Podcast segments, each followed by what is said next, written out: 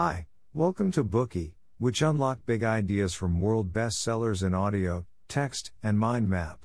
Please download Bookey at Apple Store or Google Play with more features. Get your free mind snack now. Today we will unlock the book The Inner Game of Tennis. Hearing this title, you may be wondering this book is written for athletes, why should I read it? This is a typical reaction for many listeners. It is true that a tennis coach wrote this book and that it contains the keys to winning a tennis match. Although the book is about athletic competition, the logic it puts forth about success applies to everyone. W. Timothy Gallwey wrote the book because he noticed a phenomenon in his career as a tennis coach. Many players find instructions easier to remember than to execute. During his training courses, Gallwey instructed his students personally and evaluated every shot. The players all knew exactly what they were doing wrong, which swing was too high. They tried to correct themselves but still could not greatly improve their swing. Rather than offering more suggestions, Gallwey took a passive approach, observing but making fewer comments. He made a few strokes as examples, offering as few instructions as possible.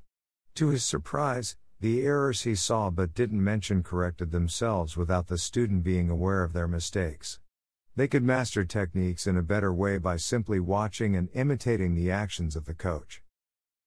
Based on this scenario, Gallwey concluded that when a player is too concerned about whether he is playing perfectly, it can compromise his control and lead to frequent mistakes. Having a perfect technique is not enough for a game. Sometimes on the playing field, a flawless technique and trying too hard can be a liability. Whether in a game or in life, it's easy to make mistakes when you try too hard. Many of you may have found yourself in this situation before. The more you strive for perfection, the worse it gets. The more you want to be nice to your children or partner, the less they appreciate you for it. Hopefully, after listening to this Bookey, you will gain some insights on why is that. The author Timothy Gallwey is a tennis coach who teaches students to develop inner skills in order to reach their full potential and improve their practical efficiency. He later applied his research in sports psychology to business management and life planning, providing training for many top companies such as Coca Cola and IBM. Gallwey is known as a leading American sports psychologist and a pioneer of innovative coaching techniques. The Inner Game of Tennis is part of Gallwey's Inner Game series, selected as one of the world's 50 best selling motivational books. The approach it introduces is applicable to sports, everyday life, and work. It provides a new method for those who want to achieve and grow in their lives. In this Bookey, we'll introduce the book in the following three parts.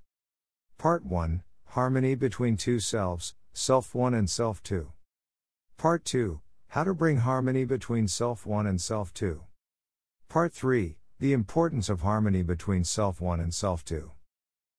Let's look at the Part 1 Harmony between Self 1 and Self 2. Gallwey begins his book by telling us that every game, including tennis, is composed of two parts the outer game and the inner game. The outer game is played against an external opponent, beating obstacles to reach an external objective. To overcome these external obstacles, the player must practice techniques that vary in different sports. For example, in tennis, techniques include backswing, swing, follow through, and so forth. Players also need to practice speed and coordination between the eyes, wrists, arms, legs, and other body parts. Usually, players' daily training is for the outer game. As for the inner game, it takes place in the mind of the player. In this game, the opponent is yourself. It is played against obstacles such as lapses in concentration, nerves, self doubt, and reproach.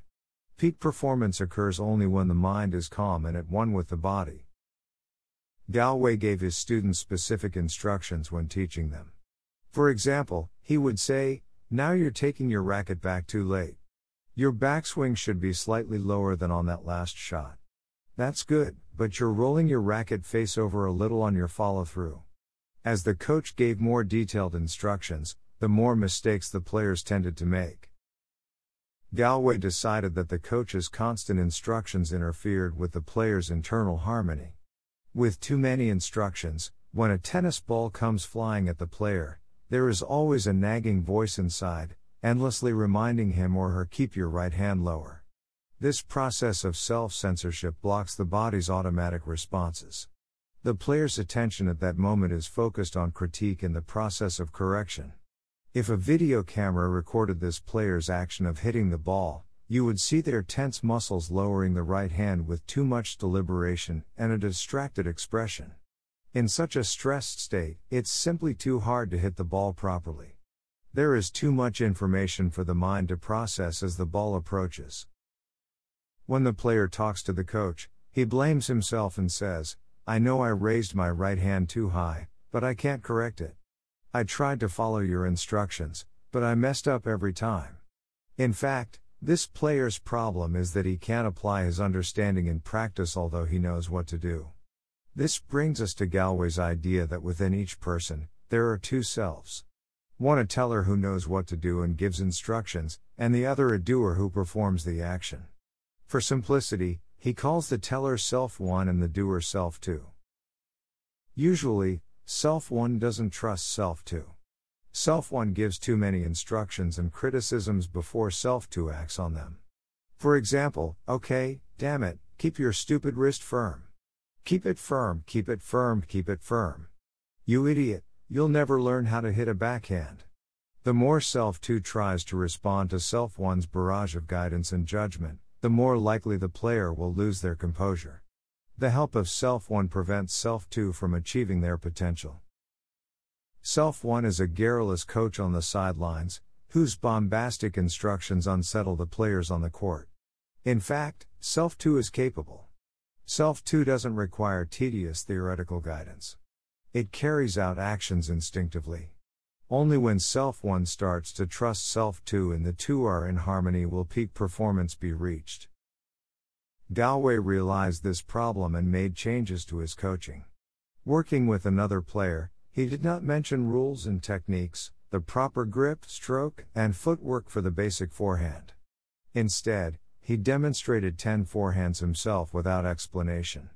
He asked the player to watch the action closely and get a visual image of a forehand stroke, and just let his body imitate what he saw. The student dropped the ball, took a perfect backswing, swung forward, racket level, and ended the swing at shoulder height with a natural fluidity. In this manner, the training process was simplified, eliminating unnecessary instructions and interference. The players Self 1 and Self 2 were very calm and focused. They didn't have time to think about how to regulate movements. The movements were like an apple that automatically falls when it ripens. It just happens. These are the conditions for mastering sport skills efficiently. The two pieces of the self are united. That is all for part 1. To briefly review what we have learned, many people know how to do things, but they can't do them well. This is because they put too much energy into self correction, which compromise their instinctive reactions. Within each person, there are two selves the teller self 1 and the doer self 2. Self 2 is strong, but due to self 1's mistrust and excessive regulation, Self 2 frequently makes mistakes. Only when the two selves are in harmony can peak performance be reached. So, let's find out what we can do to achieve such harmony. Today we are just sharing limited content. To unlock more key insights of world class bestseller, please download our app. Just search for BOOKEY at Apple Store or Google Play. Get your free mind snack now.